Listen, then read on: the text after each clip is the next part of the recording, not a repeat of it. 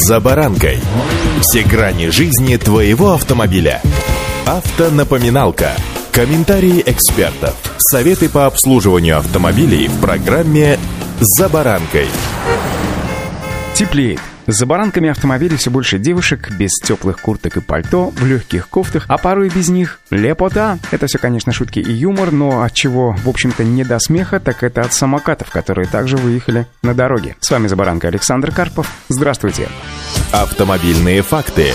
Согласно статистике, треть травм, получаемых на средствах индивидуальной мобильности, приходится именно на электросамокаты. В весенний-летний период 34% обращений по страховым случаям исходит именно от водителей электросамокатов. Наиболее распространенными травмами являются ушибы, однако случаются и переломы. При этом чаще всего травмируются люди в возрасте от 30 до 40 лет. Более половины из них, 59%, это мужчины. Они чаще, чем женщины, пренебрегают средствами безопасности и нарушают правила дорожного движения. Тем не менее, наиболее травмоопасным видом средством индивидуальной индивидуальной мобильности остается все-таки велосипед. На него приходится 55% инцидентов. Большинство обращений велосипедистов за медицинской помощью связано с падением с двухколесного транспорта. Однако в 7% случаев их избивают автомобили, в том числе на пешеходных переходах. Среди велосипедистов также наиболее подвержены травмам люди в возрасте от 30 до 40 лет. Вторая по уровню группа риска – это дети и подростки. Кроме того, в течение весенне-летнего сезона часто травмируются еще и владельцы гироскутеров, роллеры и скейтбордисты. Травматологи настоятельно советуют родителям родителям научить детей правильно группироваться при падении с самоката. Таким образом можно избежать различных травм и переломов конечностей, тьфу-тьфу-тьфу, не говоря уже о летальных случаях.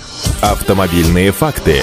Ну а что закон-то? Наконец, после нескольких лет споров в правительстве решили внести изменения в правила дорожного движения. И теперь электросамокаты, гироскутеры, моноколеса, сегвеи и другие подобные устройства получили особый статус – средства индивидуальной мобильности. Разъезжать на них можно по тротуарам, велосипедным и пешеходным дорожкам со скоростным ограничением в 25 км в час. Вес устройства при этом не должен превышать 35 килограммов. Кроме того, разрешается ездить и по правому краю проезжей части дорог, но только когда за штурвалом человек старше 14 лет. И только там, где максимальная скорость ограничена 60 километрами в час, то есть на городских улицах. А еще самокат или другое средство индивидуальной мобильности должны иметь тормозную систему. Ну а как без нее? Фару белого цвета спереди и красный отражатель сзади. Однако многого другого, очень важного, в правилах по-прежнему нет. И главное, на мой взгляд, не прописана ответственность для того, кто управляет таким средством средством передвижения, так что, думаю, это далеко не конец нововведений по всем средствам индивидуальной мобильности. У нас в стране уже несколько миллионов этих устройств, средств индивидуальной мобильности, они из замечательной игрушки городского средства передвижения, ну, в некоторых случаях превратились в серьезную опасность, как для своих владельцев, так и для пешеходов. Поэтому, друзья мои дорогие, если вы выбираете своему ребенку вот такую игрушку, развлечение или себе предусмотрели такое же средство индивидуальной мобильности, пожалуйста, ознакомьтесь с правилами его эксплуатации конечно же, будьте внимательны. Помните, помните о правилах дорожного движения, участниками которого являются даже пешеходы, не то что водители средств индивидуальной мобильности. Удачи!